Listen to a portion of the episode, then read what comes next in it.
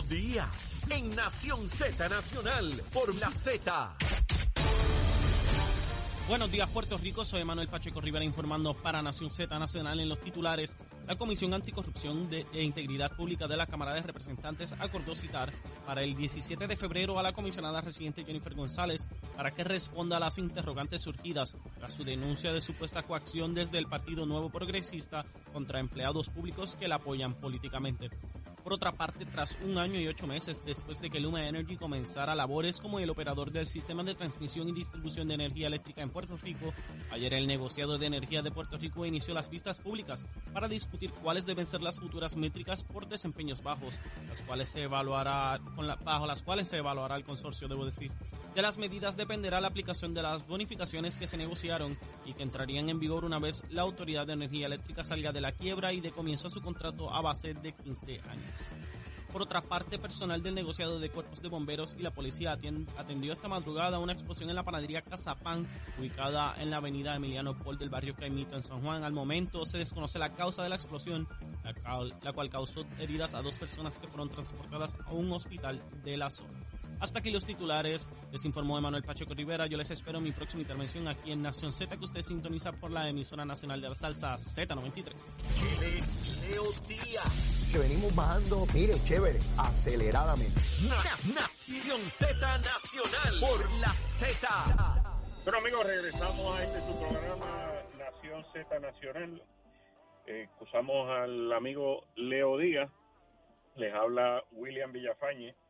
Y y que, quiero aprovechar para, eh, ayer se eh, comunicó la inversión de alrededor de 263 millones de dólares eh, entre inversión privada, la inversión privada pues es, alrededor de del 90% de esa de esa inversión eh, con un préstamo también del, del gobierno de Puerto Rico 263 millones de dólares para eh, remodelar el Hotel El Conquistador. Eh, como todos saben, pues el Hotel Conquistador es este, esta eh, estructura eh, hincada ya en, la zona este de Puerto Rico, en, en Fajardo. Es una, es una zona de alto valor turístico y que tiene un, un diseño arquitectónico eh, ventajoso para todos aquellos que quieren disfrutar de, de nuestras amenidades como, como isla caribeña. Y eh, esta inversión que se estaría haciendo repercutiría en que eh, una vez terminado este proyecto, más allá de, del beneficio de la inversión, de la construcción que se estaría realizando, que tendríamos un una cantidad de 558 empleos adicionales en nuestra economía en la zona este de Puerto Rico, eh, con aumentando la cantidad de visitas aproximadamente 2 millones de dólares anuales en, en recaudos solamente del room tax eh, que iría al pote, ¿verdad? Para pro, seguir promocionando a, a Puerto Rico. Más allá de eso, pues los recaudos en términos de, de las contribuciones que pagan no solamente los empleados, sino también eh, los, los dueños, los inversionistas y todo lo que eh, se activa dentro de la economía de la región. Así que este, este tipo de proyecto tiene un efecto sumamente positivo para Puerto Rico, particularmente en una zona que que por la pandemia, por la salida de la antigua base Roosevelt Rose, entre otros, pues eh, se vio afectada. Así que es una noticia muy positiva para Puerto Rico y particularmente para los amigos de la región este de Puerto Rico. Y, y esto es parte de lo que se ha seguido haciendo, municipio tras municipio, región tras, tras región, para ir incentivando, reactivando la economía. Y, y esto ha tenido sus efectos. Cuando uno observa en, en el caso de, de los empleos, por ejemplo, en el caso de los empleos, eh, hace, hace poco tuvimos el, la cifra el porcentaje más bajo de desempleo desde que a alguien le dio por registrar el porcentaje de desempleados en Puerto Rico. 5.8%. Actualmente está en, en 6%. Esa es la cifra más baja jamás registrada de desempleados en Puerto Rico. Al punto de que, eh, y esto es importante señalarlo, para las elecciones pasadas había una cantidad de 165 mil, 165 mil, y estoy hablando de números netos, personas que no tenían empleo, estaban buscando empleo, no tenían empleo para las elecciones pasadas. Y ahora tienen empleo. El pasado mes de diciembre se registró que una diferencia neta de 165 mil empleos por encima de lo que había para el momento de las elecciones. ¿Por qué menciono eso? Bueno, porque eso eh, es sumamente difícil en un proceso eleccionario lograr que una persona que está buscando empleo y no consigue empleo vaya y vote por, por el partido de gobierno. Es muy difícil. Pero ese no es el escenario actual. El escenario actual es que en aquel momento eh, habían 165 mil personas buscando empleo y hoy ya lo consiguieron, por lo menos 165 mil. Además de eso, basta con mirar, por ejemplo, eh, los números de las cooperativas. Todos, todos sabemos que eh, principalmente en la zona rural de Puerto Rico, eh, se, la, gente deposita sus ahorros, su dinero, principalmente en cooperativas, al punto de que tenemos es, es bastante sólida las cooperativas y competitivas con la banca local. Cuando uno mira los depósitos en las cooperativas de Puerto Rico, del 2018, desde, desde el 2018 hasta hace apenas unos meses, los depósitos en las cooperativas de Puerto Rico aumentaron en un 30%. 30%. Eso es eso es exagerada la cantidad eh, aumentada en los depósitos en las cooperativas de Puerto Rico, que ya eh, están alrededor de algunos 11 mil millones de dólares. Eso dividido entre una cantidad de aproximadamente un millón cien mil eh, socios depositantes que durante estos pasados años también se han incrementado en sobre 100 mil socios adicionales en las cooperativas de Puerto Rico, aun cuando hubo una merma en la población.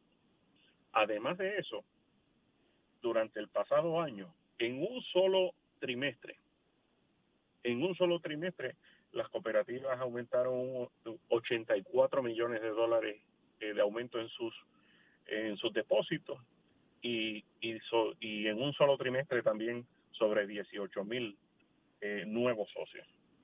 Eh, además de ello, en el campo del turismo, en el campo del turismo se está batiendo récord, precisamente que estábamos hablando eh, con respecto a la inversión esta en el Hotel El Conquistador y que sí se ha estado haciendo alrededor de todo Puerto Rico, pues precisamente en el campo del turismo ya las cifras de este pasado año sobrepasaron a las del año previo a la pandemia. Todos recordarán que pues la pandemia provocó un cierre eh, y fue un impacto durísimo al turismo mundial, incluyendo a Puerto Rico, y no podemos compararlo, no podemos medirlo tanto con eh, los números de, del, momento de la pandemia, sino con el año previo a la pandemia. Y Puerto Rico ya experimenta un 7% de incremento sobre las visitas que tenía para eh, el, año previo a la pandemia. Y eso es, buenísimo, eso es muy positivo para Puerto Rico. De hecho, el año pasado se rompieron récord en cantidad de empleos creados en la industria del turismo, sobre 91 mil empleos, se, eh, en el gasto de alojamiento, sobre 1.600 millones de dólares solamente en el área de alojamiento. Eh, y, estos números pues son sumamente positivos para Puerto Rico. La cantidad de, de, pasajeros también en el aeropuerto internacional también se batió récord. Y esto es importante porque el, el aeropuerto internacional, una de, las quejas que se planteaba era que tenía un potencial de, de, de hasta el doble de uso eh, que se le estaba dando y, en la medida que nosotros aprovechemos esa esa capacidad, eh, eh, esa oportunidad, pues es muy positivo para Puerto Rico porque tenemos ese activo ahí y de esta manera pues se está utilizando. Pero hay números también eh, fuera del gobierno. Hay, hay y, esto es porque algunos dirán, no, porque esos son números que maneja el gobierno. Bueno, son los números establecidos eh, eh, de siempre, y que siempre se han estado utilizando y, pues son las métricas que no son manipulables. En el caso de el Instituto para el Desarrollo de la Juventud, que, no es controlado por el gobierno, hicieron eh, su, sus análisis, hicieron sus estudios, y de hecho los números de las cooperativas fue un estudio de encargado a, la firma de estudios técnicos. En el caso del Instituto para el Desarrollo de la Juventud, hizo un, un estudio que resultó en que la pobreza infantil, la pobreza infantil está experimentando una reducción de 21%. Esto es una cifra considerable, eh, una merma considerable en lo que es la, pobreza infantil en, Puerto Rico y es muy positivo. Esto lo relacionan eh, particularmente con los beneficios del eh, el Child Tax Credit que está ya eh, aplicándose a Puerto Rico y que estará aplicándose por un espacio de 10 años, al igual que el Earning Income Tax Credit. Y son beneficios que van directamente a la clase trabajadora, pero a la familia eh, trabajadora que necesita ese incentivo por razones económicas y particularmente en el caso del Child Tax Credit, eh, a las familias con, con hijos. Y este beneficio eh, es uno que está ya repercutiendo sobre el nivel de pobreza en Puerto Rico y, el poder adquisitivo de la familia puertorriqueña.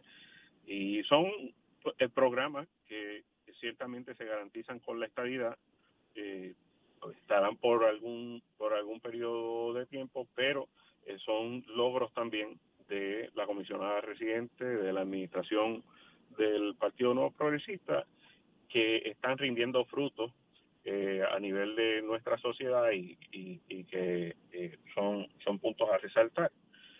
Eh, otro ejemplo, el caso de las quiebras. En el caso de las quiebras, apenas para que tengan una idea, para el año 2016, las quiebras en Puerto Rico habían sobrepasado las 10.000, las 10.000 quiebras en un año.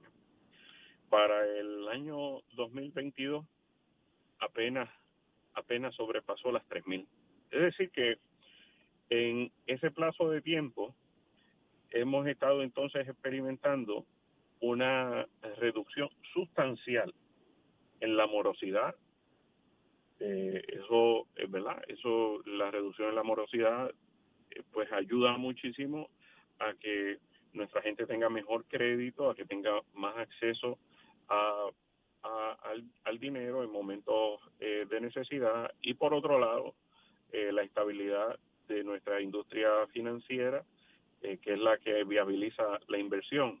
En el caso de, de los comercios, de los negocios, que gran parte pues de estos negocios son eh, están en manos puertorriqueñas y, son pequeños y medianos comerciantes, pues también les facilita su, su operación y, y todo esto tiene, es una relación simbiótica, es decir, correlacionada, eh, donde eh, hay un elemento donde un, una área sostiene la otra. Precisamente este ambiente de inversión, este ambiente de eh, levantamiento de capital, de ahorro, de estabilidad financiera, facilita al mismo tiempo una actividad económica saludable y al mismo tiempo también la creación de empleo.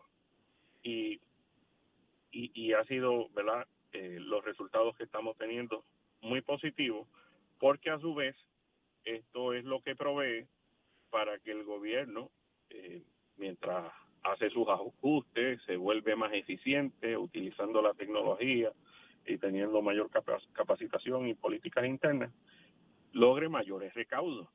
Y eso es lo que ha estado experimentando precisamente el gobierno de Puerto Rico a través del Departamento de Hacienda, recaudando cientos de millones de dólares anualmente por encima de las proyecciones establecidas dentro del propio plan fiscal de la Junta de Supervisión Fiscal y el gobierno de Puerto Rico.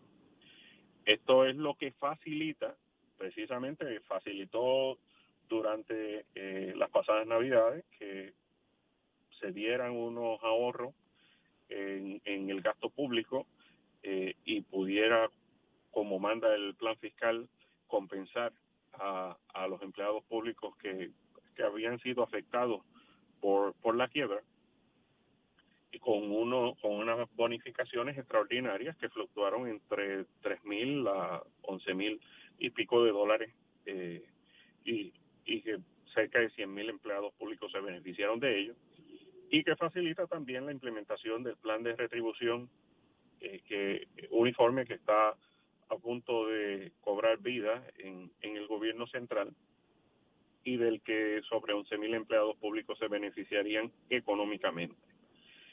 Esta, eh, eh, esta realidad, al mismo tiempo, es la que permite la propuesta precisamente que en el día de ayer y, y que hace algunas semanas atrás el gobernador comenzó a esbozar en términos de alivio contributivo. Primero, recordemos que el gobernador había comunicado eh, su intención de aliviar el bolsillo del puertorriqueño eh, estableciendo un ajuste por costo de vida. Uno muy similar al que se utiliza en la contribución sobre ingreso federal, donde cuando hay unos porcentajes de aumento inflacionario, pues entonces pueda hacerse unos ajustes en las escalas eh, contributivas y de esa manera eh, beneficiar a los contribuyentes. En el caso de Puerto Rico, pues ya se había dicho que ese, eh, ese ajuste eh, podía sobrepasar los 60 millones de dólares en beneficios a los contribuyentes. En el caso de lo comunicado en el día de ayer, pues es un, una reducción ya sustancial en las escalas contributivas que beneficia eh, sobre todo a la clase trabajadora, a la clase media puertorriqueña, y a los pequeños y medianos comerciantes que como todos sabemos eh, en su amplísima mayoría pues son eh, puertorriqueños que han eh, desarrollado sus empresas, sus negocios y que ese esa esa propuesta del gobernador pues puede ser financiada con estos recaudos adicionales que han estado lográndose sin aumentar las contribuciones sino que por el contrario, eh, por el, el, incentivo que se ha estado eh, dando. Por ejemplo, eh, recordemos el cuadranio pasado que se logró reducir el, el IVU en los, en los alimentos eh, procesados, por ejemplo. antes cuando uno iba a un restaurante tenía que pagar el, el 11.5% de IVU y eso pues, se logró reducir a un 7%. Eh, y, así sucesivamente eh, eh, con todos los impuestos. Entonces ahora este esta propuesta del gobernador eh, proveería para un, un alivio de más de 500 millones de dólares para la clase trabajadora puertorriqueña y, y esto pues desde mi punto de vista es una política pública aceptada porque eh, la, la, clase trabajadora que ha experimentado a su vez, ¿verdad? Como eh, de hecho en unos niveles eh, mucho eh, menos oneroso, menos costoso que el resto del mundo, pero los ha experimentado el incremento inflacionario, pues pueda no solamente eh, lidiar con esa revisión en los, en los precios, sino que también pueda, por otro lado, eh, tener un, un, gasto en las contribuciones mucho menor y, y pueda utilizar ese dinero para eh, aquellas cosas que verdaderamente lo necesita y al mismo tiempo entonces eh, poder contar con ellos para eh, para invertir en, Puerto Rico y eso a su vez repercute en mayor actividad económica. Eso, como, como decía, eso es economía 101. Esto se ha aplicado en el pasado y cuando se hace de manera bien pensada, al final y a la postre estimula la economía y el gobierno termina recaudando más, aún bajando las tasas y las escalas contributivas. Eso, eh, eh, es, eso es lo que Puerto Rico necesita de cara al futuro. Necesitamos eh, lograr una sostenibilidad y, una estabilidad económica que le brinde tranquilidad y confianza. Ya vimos la noticia en estos días donde la revisión salarial a los empleados públicos, por ejemplo, el, aumento del salario mínimo en el sector privado, pues han provocado una reducción, una merma sustancial en lo que es el éxodo masivo, en lo que es la emigración hacia otros estados, porque hace a Puerto Rico entonces una jurisdicción mucho más competitiva y, y, y, y, más cómoda de lo que era para vivir. Seguimos teniendo nuestros retos, seguimos teniendo eh, áreas donde tenemos que, mejorar y progresar, pero no podemos negar de que lo que estamos experimentando en estos momentos es algo que, nos lleva en la, en la ruta correcta. Mis amigos, con esto eh, concluyo mi participación en el programa de hoy. Más, más adelante estará compartiendo con ustedes el representante Gabriel Rodríguez Aguiló y vamos a pasar ahora entonces con el tiempo y el tránsito con Emanuel Pacheco. Adelante. Buenos días Puerto Rico, soy Emanuel Pacheco Rivera con la información sobre el tránsito. A esta hora de la mañana continúa el tapón en la mayoría de las carreteras principales del área metropolitana, como es el caso de la autopista José de Diego entre Vega Alta y Dorado y desde Toa Baja hasta el área de Torre en la salida hacia el Expreso Las Américas. Igualmente en la carretera número 2 en el cruce de la Virgencita y en Candelaria en Toa y más adelante entre Santa Rosa y Caparra. La PR5, la 164 y la 167 desde Naranjito, así como algunos tramos de la PR5, 167 y 199 en Bayamón. Además, la avenida Lo Más Verde 210 entre la American Military Academy y la Avenida Ramírez de Arellano, la 165 entre Cataño y Guaynabo en intersección con la PR22, el expreso Valdoriotti de Castro desde la confluencia con la Ruta 66 hasta el área del aeropuerto y más adelante, cerca de la entrada al túnel Minillas en Santurce, el ramal 8 y la avenida 65 de Infantería en Carolina, el expreso de Trujillo en dirección a Río Piedras, la 176, 177 y la 199 en Cupey, y la autopista Luisa Ferré entre Montelledra y la zona del Centro Médico en Río Piedras y más al sur en Caguas. Además, la 30 desde la colindancia desde Juncos y Gurabo hasta la intersección con la 52 y la número 1. Ahora pasamos con el informe del tiempo. El Servicio Nacional de Meteorología pronostica para hoy un patrón de aguaceros que afectará el norte y este de Puerto Rico durante el día, lo cual provocará carreteras mojadas y acumulación de aguas en las zonas con poco drenaje y riachuelos. Los vientos se mantendrán del noreste de 15 a 20 millas por hora, mientras que las temperaturas rondarán en los medios altos 80 grados en las zonas costeras y en los medios altos 70 grados en la zona montañosa. En el mar, las condiciones están deterioradas, por lo que se estableció una advertencia para operadores de embarcaciones pequeñas para las aguas del Atlántico y el pasaje de Mona.